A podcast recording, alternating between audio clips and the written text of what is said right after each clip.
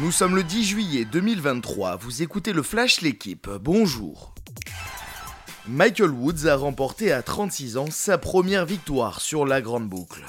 Le coureur d'Israël Première Tech s'est imposé hier au sommet du Puy de Dôme lors de la 9 étape du Tour de France. Membre de l'échappée, le Canadien s'impose au terme d'une incroyable remontée sur Matteo Jorgensen. Dauphin de Jonas Vingegaard au général, Tadej Pogacar a devancé à l'arrivée son rival de 8 secondes. Le Danois compte 17 secondes d'avance sur le Slovène alors que le peloton observe sa première journée de repos aujourd'hui. Il a remporté à Silverstone sa huitième victoire de la saison, sa sixième d'affilée.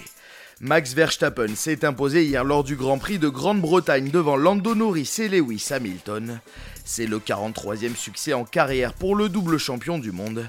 Le pilote Red Bull creuse l'écart en tête du championnat et compte 99 points d'avance sur son coéquipier Sergio Perez. Course à oublier en revanche pour les deux pilotes français de chez Alpine, Esteban Ocon et Pierre Gasly, contraints à l'abandon. Novak Djokovic a un pied en quart de finale de Wimbledon.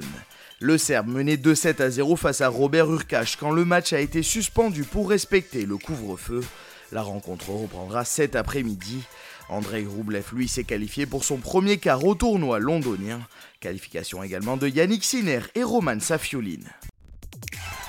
Troisième finale consécutive de Coupe du Monde du vin pour le 15 de France. Les Bleuets ont écrasé hier l'Angleterre en demi-finale 52 à 31. Les Français retrouveront vendredi prochain l'Irlande vainqueur du pays hôte, l'Afrique du Sud. En cas de succès, la France deviendrait la deuxième nation après la Nouvelle-Zélande à remporter l'épreuve, trois fois d'affilée. Merci d'avoir écouté le Flash l'équipe. Bonne journée.